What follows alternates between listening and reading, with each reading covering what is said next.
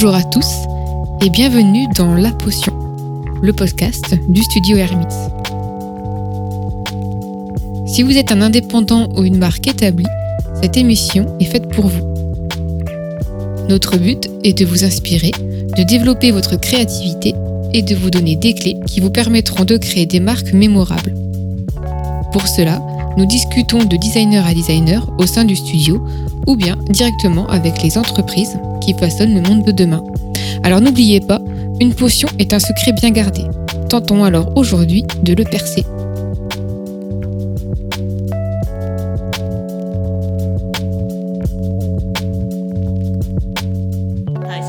Salut Manon, Salut Miguel, comment vas-tu? Bah, ça va très bien et toi? Ah, Super bien, on attaque l'épisode 3 du guide complet de la création de marque. Tout d'abord, merci à tous ceux qui nous rejoignent. Vous êtes de plus en plus Oui. nombreux, à l'étranger d'ailleurs. Merci à vous. Merci et bienvenue Oui, tous, à tous ceux qui nous rejoignent. Voilà. Donc, euh, étape 2, allez, on y va direct. Déclaration d'ascenseur. J'espère que vous avez changé vos stylos, euh, fait le plein de ramettes de papier, parce que là, ouais, ça va pas s'arranger. Oui, on va continuer avec les exercices. Ah, D'ailleurs, j'espère que vous avez bien euh, fait donc euh, les, les exercices de la semaine euh, dernière, parce que là, donc l'étape 2, il fait suite justement à, à l'e- l'exercice, euh, enfin les premières questions qu'on vous avait euh, demandé de faire. Exactement. Donc, une fois que vous avez répondu à toutes ces questions, euh, vous allez pouvoir être déterminer votre déclaration d'ascenseur. Donc Qui c'est s'apparente un peu à une présentation personnelle. Mhm. Euh, alors, je pense que du coup, vous allez comprendre rapidement. C'est un pitch court et rapide qui présente votre entreprise et se décline en trois versions. Mhm. Donc, en gé- général, c'est euh, 30 secondes, une et deux minutes.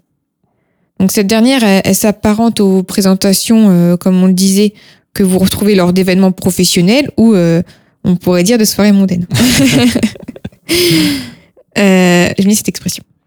Euh, cette petite Tu es dé- très mondaine, c'est ça cette petite déclaration, elle doit euh, répondre à la question que fait votre entreprise? Voilà. Tout simplement, le plus important pour être percutant, c'est d'être clair et bref. Vous ne devez pas refaire l'historique de votre marque, très important, mais aller à l'essentiel, donc comme on le disait, en deux minutes maximum. Puisque la déclaration d'ascenseur, c'est l'histoire, enfin, et l'histoire emblématique hein, que nous allons aborder du coup dans la troisième étape. Euh, ces deux points vont poser les bases de votre positionnement, à poser euh, le positionnement, Oui. et viendront ensuite orienter votre identité visuelle. Donc vous pouvez créer votre déclaration d'ascenseur très facilement en appliquant la technique euh, du être, faire, avoir. Donc, euh, trois questions en fait auxquelles vous allez répondre pendant votre déclaration. La première, c'est le être, donc qui correspond à votre pourquoi. Euh, quels sont les problèmes que votre entreprise veut résoudre Voilà. Le deuxième point, le faire, qui correspond à votre quoi, que, votre, euh, que fait votre entreprise. Et le troisième point, le avoir, c'est ce que votre client obtient en fait en choisissant vos produits ou vos services. Mhm. Donc par exemple, hein, euh, la déclaration d'ascenseur de d'Hermits pourrait être la suivante. Ah oui, je me suis, euh, je me suis bien amusé à la refaire parce que tu vois, on donne des leçons, mais c'était pas forcément clair. euh, Oui. c'est bien de l'expliciter comme ça. Donc, l'être, le premier point. Dans un monde interconnecté et toujours plus concu- concurrentiel, chaque seconde des marques naissent tandis que d'autres disparaissent. C'est pourquoi il est primordial de briller toujours plus afin de créer une marque mémorable et durable. Donc le faire, chez Hermits, nous aidons les marques à raconter leur histoire et à créer des expériences inoubliables. C'est pourquoi nous recherchons le trésor enfoui qui, qui rend votre entreprise unique. Et donc, le troisième point à voir, en travaillant leur image de marque, les entreprises qui nous font confiance bénéficient des meilleurs outils possibles pour gagner le cœur de tous. On va peut-être revenir dessus. Voilà. Oui. Le être, euh, c'est un constat en fait. C'est ça. C'est un constat, c'est dans, dans la problématique dans laquelle on essaye de s'inscrire. Euh, là, par cette formulation, j'ai voulu expliquer que des. Enfin, il y a de plus en plus de marques dans Mhm. un monde euh, voilà, capitaliste. hein. C'est comme euh, dirait l'autre, euh, c'est le moins pire des, voilà, des systèmes. Euh, et dans cette constellation, voilà, j'avais une espèce de métaphore, dans cette constellation de marques qui, comme les étoiles, naissent et disparaissent chaque seconde, euh, on essaye, voilà, de, il faut faire en sorte de briller toujours plus au milieu de, de ces marques pour créer en fait de la différenciation. Quoi. Mhm. Et du coup, le faire, euh, notre but à nous, notre moyen de faire, c'est de raconter les histoires des, des- de, de ces marques, de créer de ce fait des expériences inoubliables, comme je disais, en recherchant ce trésor enfoui qui, qui fait ce que vous êtes unique en fait. Donc c'est aussi pour ça qu'on se pose toutes ces questions sur, euh, sur l'entreprise, c'est de déceler voilà, les points qui font que vous êtes cette marque et pas une autre. Et euh, nous, notre faire, ça va être de le sublimer, de le mettre en avant en fait. Voilà, tout simplement. Et, le, et l'avoir, c'est ce que vous allez euh, posséder en tant que marque, marque après avoir. euh, euh, Fais appel à services. Absolument, voilà. Donc euh, ça permet de se différencier, de communiquer au mieux et de créer la préférence de marque. Voilà. Donc du coup, on passe à l'étape 3 de l'histoire emblématique. Là, c'est vraiment un point qui est très important, euh, qui d'ailleurs est le plus puissant, je pourrais dire. Euh, je vais commencer tout d'abord avec une, citation d'un grand monsieur euh, une histoire de signature, donc euh, c'est l'histoire emblématique, c'est parce qu'on dit signature story en anglais. D'ailleurs, j'ai eu un peu de mal à traduire en français ce, terme, donc on, on dira histoire emblématique, mais pour garder le terme, c'est signature story. Une histoire de signature, c'est une histoire intrigante, authentique, impliquant un récit avec un message stratégique qui clarifie ou améliore la marque, la relation client, l'organisation et ou la stratégie commerciale. C'est un atout stratégique qui permet la croissance, qui inspire et offre des conseils en interne et en externe sur une longue période. Là, c'est Hacker, voilà, qui est vice-président de Prophet Consult. Euh, donc, c'est une boîte de consulting. Et il est le créateur du modèle Hacker, qui lui-même a publié plus de 100 articles et 15 livres, dont son dernier Hacker on Branding, 20 principes qui conduisent à la réussite. En mars 2014, il a été présenté par le California Magazine et a été surnommé le Platon et Newton de l'image de marque. Voilà, rien que ça. Donc euh, l'histoire emblématique de votre, de votre entreprise aborde à la fois les événements majeurs et mineurs. Les premières questions à vous poser sont les suivantes. Pourquoi avez-vous créé votre entreprise? Qu'est-ce qui vous a motivé à le faire? Qui voulez-vous aider et pourquoi? Y a-t-il une lacune flagrante sur le marché que vous souhaitez combler? En bref, cela correspond à votre pourquoi, votre être, de la déclaration d'ascenseur qu'on a vue juste avant. Mhm. Donc pour simplifier la démarche, vous pouvez par exemple vous amuser à faire une petite frise chronologique des événements marquants qui vous ont permis de trouver l'idée et de la concrétiser. Donc imaginez que vous êtes à une soirée post-Covid où vous rencontrez de nouvelles personnes. Une fois que vous avez échangé sur quelques banalités, la fameuse question que faites-vous dans la vie? finit euh, toujours par arriver. Évidemment. Donc, hors du cadre professionnel, vous n'allez pas vous mettre à discuter des chiffres du marché, de vos techniques de vente, etc. Vous aurez plutôt tendance à parler rapidement de votre entreprise et de ce, que, de ce qui vous a motivé à la créer. Alors, n'oubliez pas que la personne avec qui vous discutez parle bel et bien à une personne faite d'émotions et qu'elle est plus intéressée et épatée par votre motivation, ce qui fait vous lever chaque matin ce qui est votre vie, mission et votre mission, que par votre business plan. Ça, on s'en fiche. on pourrait presque résumer cela par une question pourquoi vous battez-vous? Donc vous devez raconter votre histoire avec vos propres mots et votre propre voix. Vous pourriez par exemple vous mettre à, parler très vite et devenir animé lorsque vous êtes excité. Ou peut-être que vous êtes plutôt du genre réfléchi, mesuré et que vous parlez avec un regard plus objectif. C'est ça. Et alors, du coup, comme euh, nous le disions euh, précédemment, euh, nous sommes des êtres d'émotion. Mhm. Donc ça, c'est un point vraiment euh, important. Alors nous, on en parle beaucoup. Hein. C'est les émotions, c'est et les, ressentis, ce sont, Oh. oui, ce sont vraiment les, les points fondamentaux pour pouvoir euh, axer son sa communication.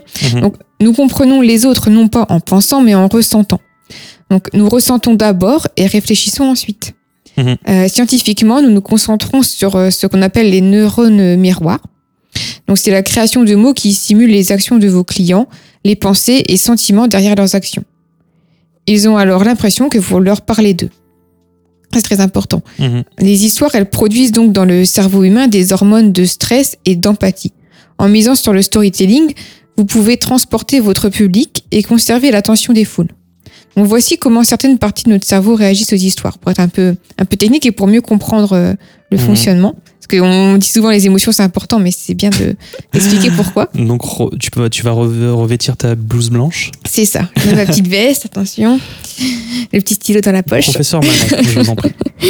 Alors, premier point, bah, la dopamine. Hein, le, le cerveau euh, libère de la dopamine lorsqu'il subit un événement chargé d'émotions.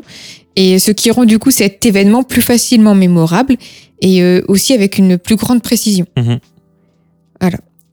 Ensuite, il y a euh, bah, l'activité corticale, qui est euh, lors du traitement euh, des faits, deux zones du cerveau sont activées. Donc c'est la zone de Broca et de Wernicke. Alors vous m'excuserez quand même si je prononce pas très Je bien. pense que c'est pas mal la prononciation. On est bon. Donc une histoire forte peut impliquer d'autres domaines, y compris le cortex euh, moteur, le cortex sensoriel et frontal. Mhm. Alors ça c'est aussi, voilà, je- par exemple lorsqu'on va, je pense, euh, euh, être confronté à un stress important ou ce Ouais. genre de, de- de choses, euh, on va activer ce, ce type de cortex. D'accord. Euh, ensuite, il y a le couplage neuronal. Donc c'est, alors pour essayer de simplifier, une histoire puise en fait dans des parties du cerveau qui permettent aux auditeurs de transformer l'histoire qu'ils entendent en leur propre expérience. Oui, c'est un moyen de s'approprier, quoi. C'est ça.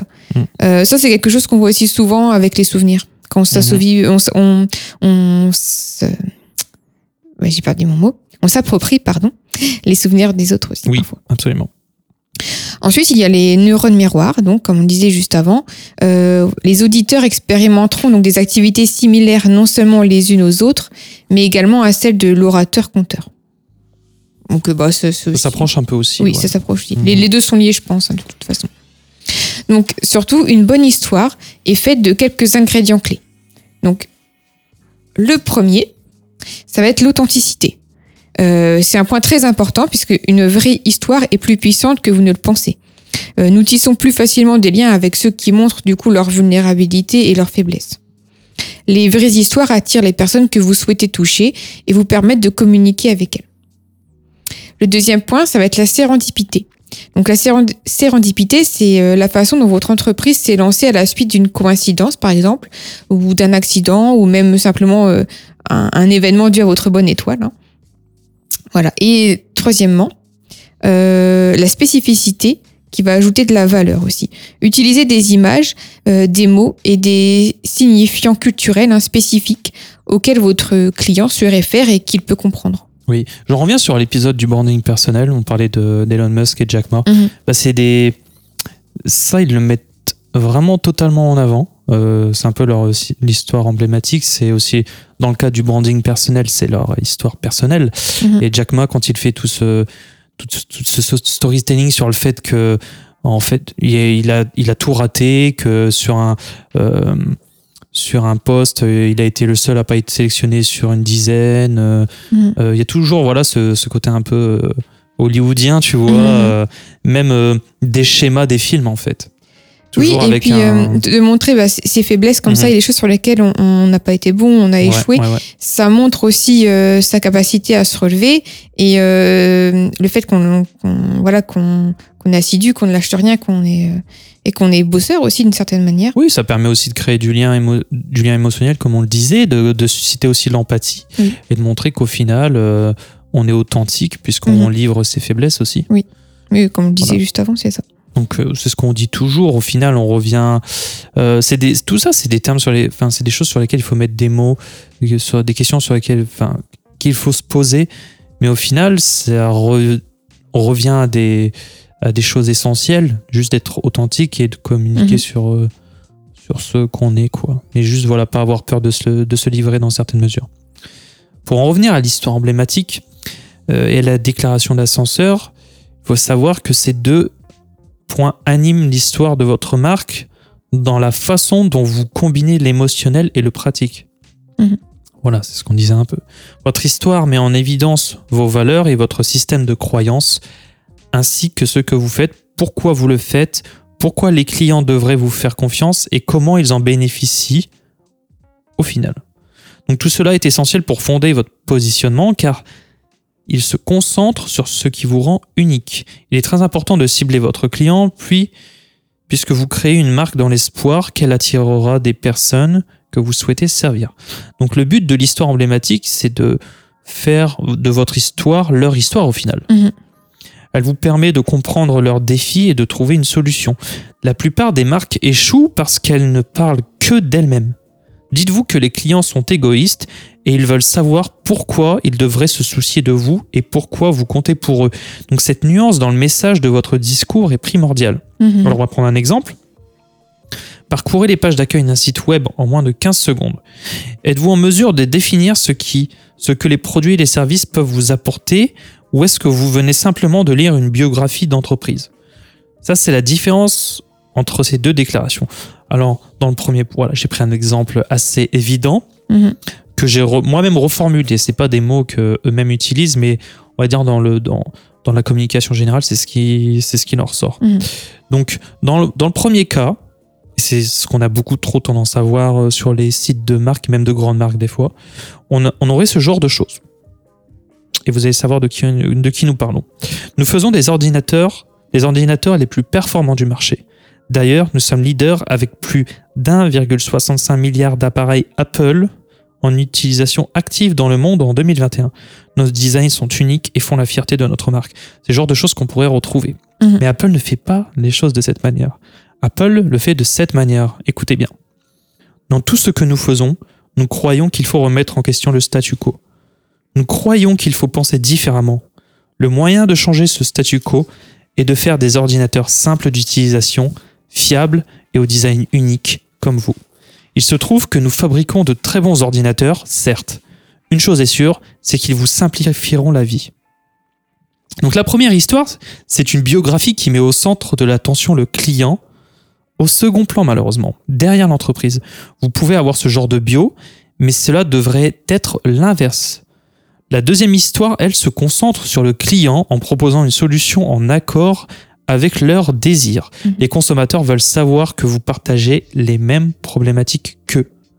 Donc pour créer de la magie, vous devez inspirer l'imagination de vos clients, identifier leurs problèmes et résolvez-les. Donnez-leur quelque chose auquel ils ne s'attendent pas. Cela aura pour effet de vous distinguer dans un marché de masse. Visez la fraîcheur, l'imagination et l'intrigue. Et surtout, ayez les mêmes problèmes que vos clients. Et portez-les à cœur et faites de leurs problèmes vos problèmes. Et c'est Mhm. comme ça que vous pourrez résoudre leurs problèmes au mieux. Bah, c'est, alors, je trouve que c'est, c'est- c'est, euh, vraiment le, le plus important. Euh, alors, du coup, vous allez peut-être vous demander, mais pourquoi est-ce que les, les histoires euh, sont-elles si puissantes? Alors, je pense que ça peut être intéressant, du coup, de revenir sur ça. Euh, parce que les histoires, elles sont euh, l'un des moyens, en fait, les plus anciens et les plus efficaces euh, Mhm. de l'homme pour faire passer un message. Et le message, c'est ce qui nous intéresse. Donc, il tire parti de certains mécanismes psychologiques que tout spécialiste du marketing averti devrait utiliser. Le premier point, donc euh, les histoires battent les faits. Question, voilà, auquel vous allez répondre assez rapidement. Lequel des éléments suivants êtes-vous le plus susceptible de vous souvenir? Alors, une Tesla a une autonomie de 800 km ou une Tesla se conduit et se gare toute seule. Je mets ma main à couper que vous avez déjà oublié l'autonomie d'une Tesla. Parce que c'est un fait et pas une histoire. L'histoire, c'est euh, le fait de pouvoir la conduire et se garer toute seule. Mhm. Euh, en fait, dans l'imaginaire, euh, quand on vous dit que la Tesla elle se conduit et se gare toute seule, vous vous imaginez déjà au volant de la Tesla en, en train de, vous, de voyager et elle vous emmène là où vous avez envie d'aller. Absolument, ouais. Donc ça, voilà, je pense que l'idée du voyage et de l'histoire, elle est assez, assez claire avec ça. Donc notre cerveau, il se souvient mieux de, des histoires que des faits. Euh, c'est un fait. les histoires sont un réseau visuel d'informations que notre cerveau paresseux traite plus facilement que les arguments fonctionnels. Mhm. Le deuxième point, c'est euh, les histoires sont convaincantes. Une histoire ne parle pas de vous, mais avec vous. Euh, elles exposent l'auditeur à un monde sémiotique qu'il décode lui-même. Donc ce processus actif de création de sens est bien entendu engageant et convaincant. Le destinataire développe lui-même la ligne de l'histoire et est donc également moins enclin à contre-argumenter. Ouais, tu parlais de termes sémiotiques. Un jour, j'aimerais bien faire un épisode sur, euh, sur les fonctions sémiotiques et comment on peut euh, donner du sens à- en manipulant les signes. c'est quelque chose qui c'est une discipline voilà qui, est, qui était quand même très à la mode dans les années euh, 60, 70, 80, euh, mais qui est vraiment puissante euh, dans dans, les, dans la communication visuelle. Mhm. Et je pense qu'on a un peu tendance à l'oublier parce qu'elle permet vraiment là de mettre des mots sur des images et de mieux comprendre ces images et de Mhm. mieux gérer ces images en fait. Ouais, je pense que c'est vrai que ça pourrait être très intéressant du coup de faire euh, quelque chose là-dessus. Bah, vous, nous direz ce que vous en pensez, si ça vous dans intéresse. Bart, mais euh, euh, dans Bart et euh, je reviendrai avec un épisode spécial où on dormira encore plus. désolé pour vous. Peut-être que ça va vous bercer pour vous endormir le soir, qui sait. Ouais, je pense que je vais faire les épisodes en version ASMR. Bon, du coup, revenons sur les histoires. Petite histoire, c'est ça, on faisait les histoires avant d'aller se coucher. Euh, troisième point, donc sur les histoires sont partageables. Mhm. Euh, la publicité et le prix à payer pour ne pas être assez C'est intéressant. ça au final. En fait, en d'autres termes, si vous avez une belle histoire, les gens la raconteront. Surtout si vous leur donnez une raison de le faire. Donc voici quelques raisons pour lesquelles les gens racontent des histoires. Et les partagent sur les réseaux sociaux notamment. Absolument. Donc, cela fournit des informations utiles. Donc, j'apprends quelque chose. Cela fait que les gens se soucient. Donc, cela me touche émotionnellement. hein, c'est ce qu'on disait. Mhm. Euh, c'est remarquable. Genre, ouais, je ne peux pas y croire, euh, etc. Euh, non, mais c'est voilà. Et euh, surtout, il transmet des informations privilégiées. Donc, euh, j'en sais plus que les autres. Et il évoque une excitation euh, physiologique je me sens amusé, excité ou en colère. Voilà, donc ça c'est vraiment les, les différents points que peuvent provoquer une histoire à laquelle vous êtes confronté. Et surtout, ne, né- donc, ne négligez pas votre histoire emblématique, hein, c'est votre plus grand Ouais, c'est ce que je disais au début quand on a commencé à aborder ce point. Franchement, la l'histoire emblématique, c'est c'est un peu ouais, c'est un mini storytelling sur Mhm. euh, sur la raison d'être de votre Bah, ça, va, entreprise. quoi. ça va être aussi euh, justement euh, ce sur quoi vous allez pouvoir baser votre discours et du coup ce storytelling, le storytelling qu'on voit des marques sur les réseaux sociaux, quand ils parlent de leurs valeurs, de leur histoire, ça vient de ça. hein. Il y a pas de... Ouais, et encore une fois, c'est fait pour. C'est- la meilleure réponse à Ah, une nouvelle marque de vêtements, d'accord. Mais si ton histoire emblématique fait que voilà, c'est ton histoire et qu'elle est unique et qu'en plus elle est incroyable, là, tu auras une légitimité d'existence. euh, Et quand on a des histoires fortes Mm. aussi, ça permet aux clients d'avoir envie de, de soutenir euh, une initiative qui se lance, de soutenir Eh oui, une sûr. marque, parce qu'il y a cette histoire Et derrière. bien sûr, Voilà. mais et en- encore ça, euh, on le retrouve malheureusement que trop dans les initiatives euh, euh, des startups qui ont par exemple un impact euh, écologique, de Mhm. ce genre de choses, Oui. où du coup c'est une évidence l'histoire emblématique, Mhm. puisqu'elle a une raison d'être qui est puissante intrinsèquement en fait. Mhm. Euh, alors que lorsque tu as créé une, une marque de vêtements, bah, euh, tu te dirais pourquoi en- une de plus quoi. Et en plus, euh, c'est polluant, c'est l'industrie la plus polluante. euh, donc, à un moment, voilà, il faut se poser les bonnes questions. Et euh, Mais euh, d'ailleurs, après, ça peut être intéressant de, de se demander aussi quand il y a, par exemple, le- beaucoup du coup d'entreprises qui vont peut-être pour une question de facilité jouer sur cette euh, idée d'éco- d'éco-responsabilité euh, parce que c'est un argument, euh, une histoire qui peut être facile à mettre en place. mhm, Euh, Est-ce que ça peut pas être justement intéressant de prendre le contre-pied, de raconter une autre histoire? Absolument. Non, mais j'ai rien à dire à ça. Oui, bah, parce que attendez pour la Mais- étape 4. non, non, non, mais juste avant de passer à l'étape 4, je pense par exemple, là on parlait de vêtements, mais je pense par exemple à Blanche Stagnara qui est. euh, Stagnara, pardon. c'est du corse. Euh, de- qui est la créatrice de la marque numéro 6, qui elle a vraiment une, une histoire emblématique assez forte. Mhm. En plus, ça vient en résonance avec le nom de sa marque, où elle produit que six Mhm. collections euh, tous les six mois, enfin six articles de, de- de sa collection tous les six mois. euh, euh, Mhm. et avec des considérations écologiques, avec euh, des matières made in, plus possible made in France euh, et vegan et tout ce qui Mhm. s'ensuit. On- Mais il y a vraiment une raison d'être qui lui est personnelle en plus, parce que Mhm. elle a un bon storytelling sur sur son vécu. Oui. Le fait qu'elle est voilà qu'elle se soit mise au vert, qu'elle ait élevé des poules, tout ça. Enfin, il y a quelque chose euh, voilà qui qui est incarné en fait. Mhm. Mais euh, ça me permet de faire le lien aussi sur, parce que tu parlais du- de son nom euh, qui faisait le lien avec ses collections. Mhm. Euh, parce qu'on l'avait évoqué avec l'épisode avec euh, Elsa, Mhm. Elsa Clémente, euh, coach sportive. euh, où on, on parlait du concept. Et on disait qu'il fallait euh, aussi que le concept il incarne justement votre histoire. Et les deux sont liés. Il faut Oui. vraiment penser son Oui. positionnement avant de penser son concept. Oui, Voilà. oui, oui. Oui, amen. Étape 4, euh, chers amis, positionnement et objectif. Alors, le positionnement de la marque est défini comme le territoire que vous occupez dans l'esprit de votre client par rapport à vos concurrents et s'il pense que vous êtes la meilleure option pour répondre à ses besoins. Certains utiliseront par exemple hein, le, le terme de territoire de marque. Salut à vous.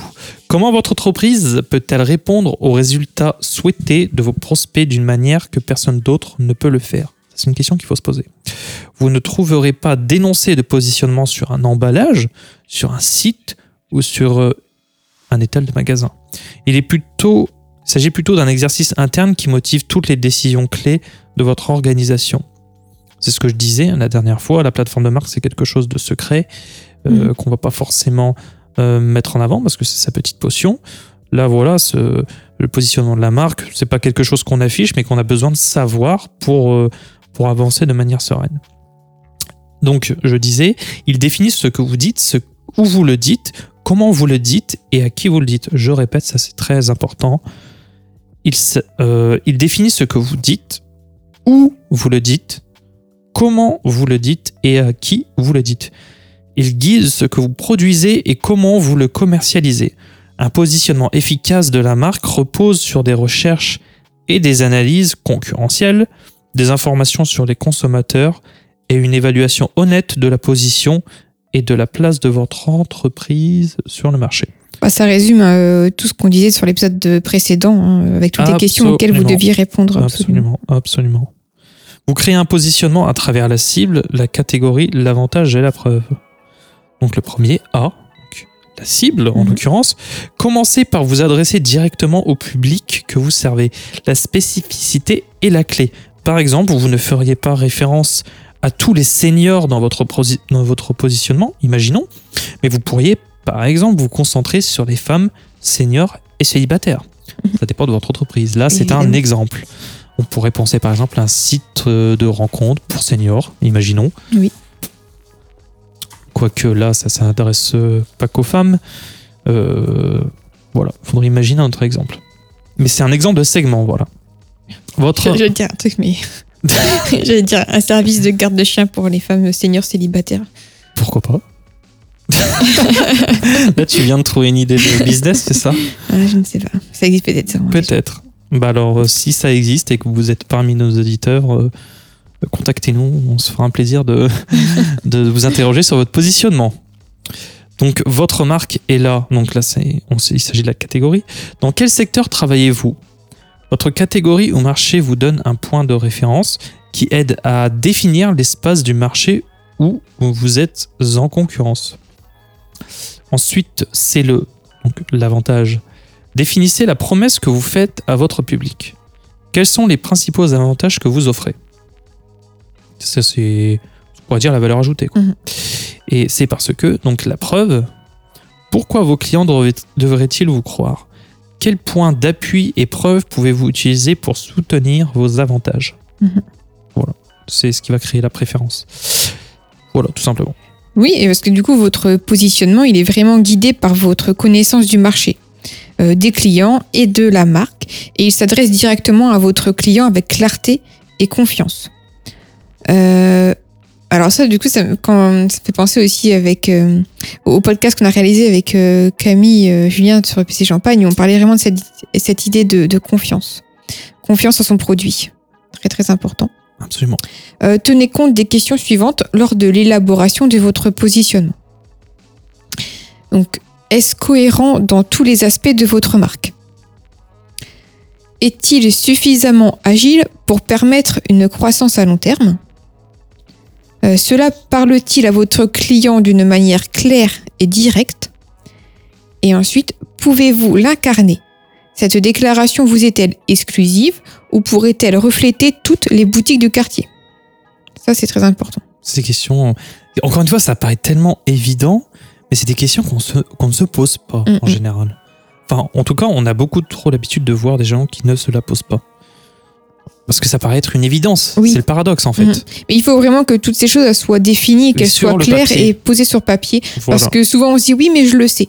Euh, tout ça, je le sais, je le sais, euh, j'y pense, mais tant que c'est pas défini, que ce n'est pas posé, il y a rien de. Faites vos devoirs, s'il Voilà. vous plaît. Donc par exemple, tiens, on va prendre un, un grand exemple, Tiens donc. Amazon. Donc quoi, Amazon, je ne sais pas, je connais pas. Euh, Amazon a utilisé cet énoncé de positionnement lorsqu'il vendait presque exclusivement des livres. Donc euh, à l'époque euh, lointaine. Oui. Donc il disait euh, pour les utilisateurs du web qui aiment les livres, Amazon.com est un libraire de détail qui fournit un accès instantané à plus de 1,1 million de livres. Contrairement aux détaillants de livres traditionnels, Amazon.com offre une combinaison de commodités extraordinaires, de prix bas et d'une sélection complète. Waouh, ça fait rêver. Bon, Mais là, on revient un peu à l'histoire de tout à l'heure euh, avec les deux versions d'Apple. Là, cette, euh, cet énoncé, il est. Il est pas bon. euh, euh, ouais. Bah, en fait, il fait pas forcément rêver, mais c'était encore à l'époque Oui. où c'était que du livre. Et... Là, c'est un peu dur. euh. Oui. Mais euh, aujourd'hui, Amazon, c'est en gros, on vous facilite la vie, on vient jusqu'à votre porte euh, Oui. avec le service Prime. Ah, mais là, en le 24 discours, il a complètement Mm, changé, mm, oui. Voilà, Oui. absolument. Je te laisse continuer. Donc, euh, ce qu'il faut voir, c'est donc là, le point important, c'est l'objectif de la marque. Donc, euh, le but et la raison d'être de l'entreprise euh, sont, sont les objectifs de la, de la marque hein, et non, euh, comment dire, vraiment le but de votre entreprise, c'est pas euh, celui de vendre. Euh, voilà.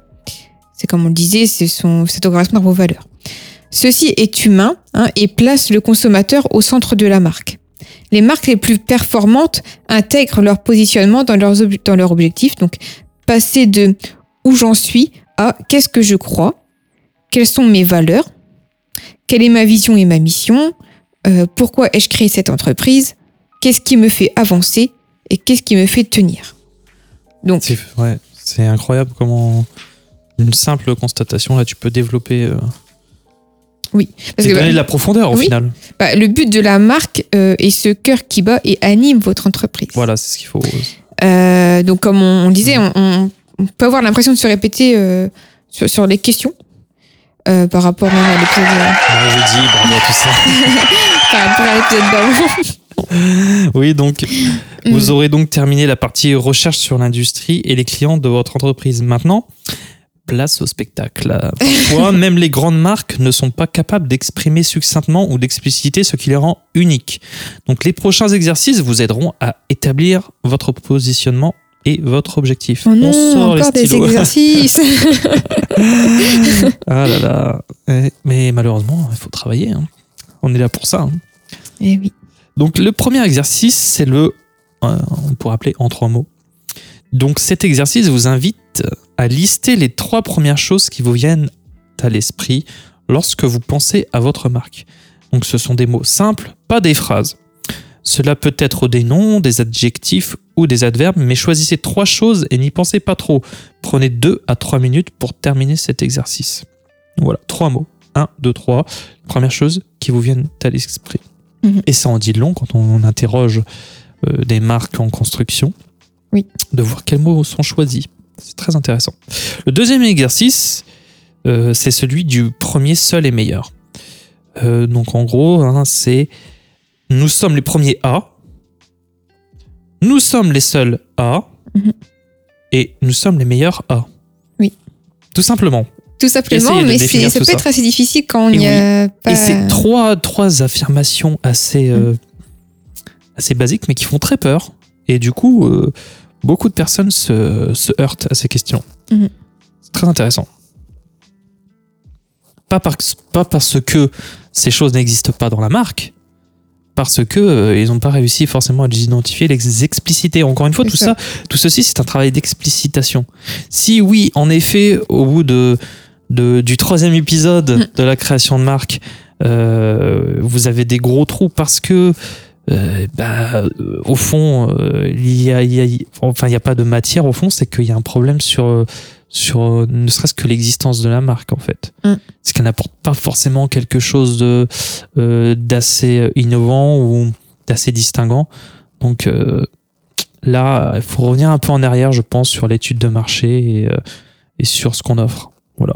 Mais si toutes ces choses ont été bien faites en amont, euh, on n'aura pas forcément de problème à refaire ces exercices. Encore une fois, je redonne. Nous sommes les premiers A, nous sommes les seuls A, nous sommes les meilleurs A. Voilà. Bah, donc, si on, c'est ça, comme tu le disais, si on n'a pas fait les- tous les premiers exercices, ça nous paraît très compliqué. Mais tout ça, ça permet vraiment d'affiner, euh, au final, euh, bah, ça, ça- son discours. Oui, voilà, tout simplement. Donc le troisième exercice est, de celui de, est celui de trouver votre promesse. Donc une promesse est une chose que vous dites à un client que vous avez l'intention de faire pour lui. C'est la raison pour laquelle il devrait acheter chez vous. Mais tenir une grande promesse signifie comprendre à la fois les avantages fonctionnels et émotionnels que vous apportez. Encore une fois, il y a la raison et les émotions. Mhm. Donc notez autant de choses que vous pouvez pour les deux, sachant qu'au final, vous devez être en mesure de choisir les meilleurs avantages. Voilà. Voilà. tout. Je pense qu'on va, on va s'arrêter là pour cet épisode. Ouais, bah, je, je pensais qu'il allait être un peu plus long, mais au Oui. final, c'était. euh, Bah, La dernière fois, il était long parce qu'il y avait beaucoup de questions. Donc on, on, on a essayé de prendre notre temps pour que les choses soient assez claires. Oui. Là, c'était euh, un peu moins technique dans les questions. Oui. Ça, voilà. Mais du coup, dans le dernier épisode, donc épisode 4 de- du guide complet, on verra les derniers points, les dernières étapes euh, à définir avec les derniers exercices. Euh, du coup, on va voir euh, votre raison de croire et les avantages. Bah, du coup, c'est un peu ce qu'on évoquait avec l'exercice 3 là juste avant. Oui, absolument, ouais. On va Euh, prendre plus en détail. Voilà. Ensuite, du coup, euh, la personnalité de la marque et le ton de voix. Ça aussi, on en a Ton beaucoup parlé. On avait fait un épisode sur le ton de voix. Mm. Ensuite, on va voir le, le SWOT. Alors, bon, en gros, ça va être tout ce qui est force et faiblesse de votre entreprise. Opportunités et menaces. Voilà, ça c'est quelque chose d'assez classique, on en a déjà Oui. aussi parlé. Et stra- la stratégie euh, de communication. Et du coup, tous ces points-là, on va les, on va les évoquer bien euh, dans le prochain épisode et euh, avec des derniers exercices à réaliser. Voilà. Et normalement, vous aurez là vraiment toutes les clés pour, euh, pour faire vos, vos choses, les choses correctement. Bah écoutez, en tout cas, euh, on vous remercie à tous de nous avoir écoutés encore aujourd'hui. On vous rappelle qu'il y a toujours les 15 minutes euh, gratuites euh, euh, De consultation. de consultation, euh, téléphonique pour faire un point sur votre, votre image de marque, votre branding, même votre positionnement, parce que vous avez sûrement euh, des questions euh, Oui. bah, par rapport à cette série d'épisodes. Aussi. Alors dépêchez-vous parce que les places sont très limitées et que on ne peut pas répondre à tout le monde. Mm. Et on a fait des belles, des belles rencontres et des belles discussions durant ces créneaux. euh, En tout cas, voilà. Je vous invite à, à cliquer sur le lien en dessous de l'épisode si vous êtes sur le site hermits.fr. Et si vous nous écoutez en podcast sur iTunes, enfin Apple Podcast, Deezer ou Spotify, putain, j'ai dit Deezer, ça existe. euh, eh bien, hermits.fr. Allez sur le lien de l'épisode Mhm. et il y a un petit bouton pour nous contacter. Voilà. Voilà. On vous remercie tous et on vous dit à tous. à la semaine prochaine pour un autre épisode. Euh, ce ne sera pas le dernier épisode de cette série. On interviewera euh, une entreprise, Mhm. enfin, le dirigeant ou, ou le cerveau d'une entreprise. et ce ne sera le, le dernier épisode, voilà, ce sera dans deux semaines. Ou peut-être oui. Peut-être plus. Peut-être plus parce qu'on a pas mal de, Tu- de rendez-vous tu- prévus pour les podcasts. Alors, oui, euh, oui, mais je pense que sinon, pour euh, pour pas vous faire trop attendre, Oui, on, essaiera de le réaliser entre deux Oui, oui. euh, entre deux interviews. oui, on va pas faire trop attendre. Bah surtout que là, que sinon, euh, si vous avez le dernier épisode dans, dans un mois, euh, remarquez, ça vous donnerait le temps de répondre à toutes les questions, hein, parce que. mais bon, Peut-être qu'un jour on l'écrira, euh, ce, tout ce guide. Euh, on en fera un PDF gratuit. oui, ça pourrait être intéressant. Nous, si, vous- si vous avez, si ça vous intéresse, hein, de d'avoir accès euh, à tout euh, à tout ça. Oui, absolument. Bon, bah écoute, à la semaine prochaine. À la semaine prochaine. Bonne journée, euh, bonne semaine à tous. À très Oui. bientôt. Bye bye.